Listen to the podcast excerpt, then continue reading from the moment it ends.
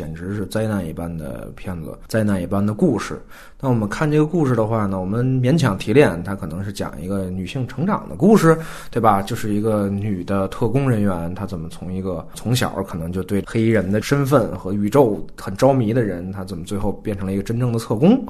但是我们又看这个过程当中，他真正成长了什么呢？好像也没有。他一长大，好像就已经很厉害了。他在这里边体现了他什么特性呢？完全提炼不出来，甚至还不如我们之前提到的阿拉丁这个公主这样的状态。人家至少还跳个舞呢，对吧？他也就爬了个山吧。另外呢，从人物的情感上来讲，其实他最核心的是要讲女武神和锤哥的这对 CP。那到底他们之间的情感关系是怎么样？他好像又不想做一个女性又沉迷男色的这个状态。所以他们没有发生什么实质的情感关系，只是作为一个搭档。不得不说，锤哥这个在这里边的表演，就让我想到了两部片子，一部是也是他演的，几乎一样蠢男的一个角色，就是《捉鬼敢死队》啊，他在那里边演了一个就是帅到爆，完了以后蠢到野到爆，反正 这么一个角色。完了以后，主要就是为了取悦女性观众啊，跟这部。几乎是如出一辙的人设。另外一部是《捉鬼敢死队》的主演那个胖女的，她演的那个女间谍，那是一部女性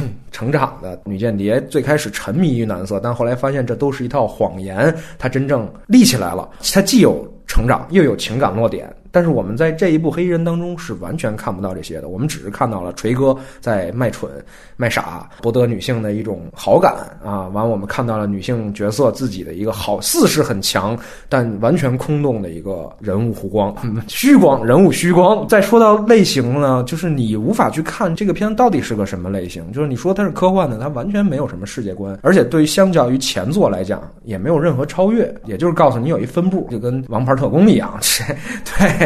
你要当它是一喜剧的话，我觉得它也失去了原来汤米·琼斯跟威尔·史密斯两个人那种诙谐式的、插科打诨式的那种喜剧风格。它这变得很多笑点让你觉得是很尬，在尬笑。如果你当它是一个悬疑片看的话呢，也更成问题，因为实际上它本质上讲了三件事儿：一个是男女主之间的关系，另外一个呢是讲那个孪生的外星人啊，他们在地球大开杀戒，啊，要拿致命武器。啊，还有一坨事儿呢，就是内鬼到底谁是内鬼？编剧显然是希望通过男女主的 CP 关系把所有事件串起来，但是我们发现这几条线互相之间的作用力是非常差的，以至于它的节奏是很差的，不知道为什么。车就哐穿到了沙漠，就这场戏的设计是为了什么呢？你不知道，其实无非就是让他在沙漠无人地带开个枪，啊，原来编剧写戏考虑的是在哪儿开个枪更合理，而不是说我们面临一个任务的时候要怎么去更好的完成任务或者躲避追杀，这样的话导致了他整个的这条情节线松散无比。还有呢，大多数人认为那是个笑点，但我觉得简直是个 bug。就是女武神要穿越一个不知道是是不是虫洞的东西啊，那么大的一个危机事件，最后居然靠的是一个小冰人儿打了两个绳枪就把它给捞回来了。这是一非常动画的方式。你前面搞的那些大事件、大场面，用这么一个很儿戏的方式就处理掉了，是对我的侮辱和调戏。另外呢，我们看到那两孪生的外星人在地球各种大开杀戒，好像是有一个巨大的危。机一样，但是到最后，他们突然恍然大悟，哦，那两个人也许是好人。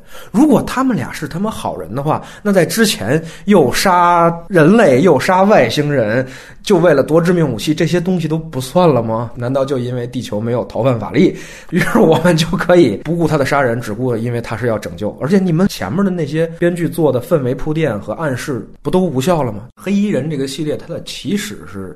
在于当时没有这种科幻向的无厘头式的或者是调调侃式的喜剧，所以它的那种调性一下让大家记忆深刻，对吧？我到今天都依然记着他们打蟑螂，弄得非常恶心，但是你又感觉忍俊不禁。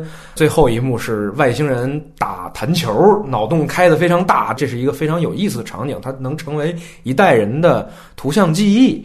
呃，但是时至今日，这种带有一点点科幻色彩的喜剧形式的东西实在是太多了。比如像《银河护卫队》，那它是为什么被做出来？就你找不到这个片子的一个核心亮点，或者说是卖点。呃，唯一能想到可能就是他在贩卖以前的一个 IP，但是我们又看不到威尔史密斯了。片子看完之后。我就一直在想，女武神跟雷神炒了威尔史密斯的冷饭，而威尔史密斯又刚刚炒了迪士尼的阿拉丁冷饭，迪士尼马上又要推出他的狮子王冷饭续作，这不再是什么漫威宇宙和 DC 宇宙，这将是一个冷饭宇宙。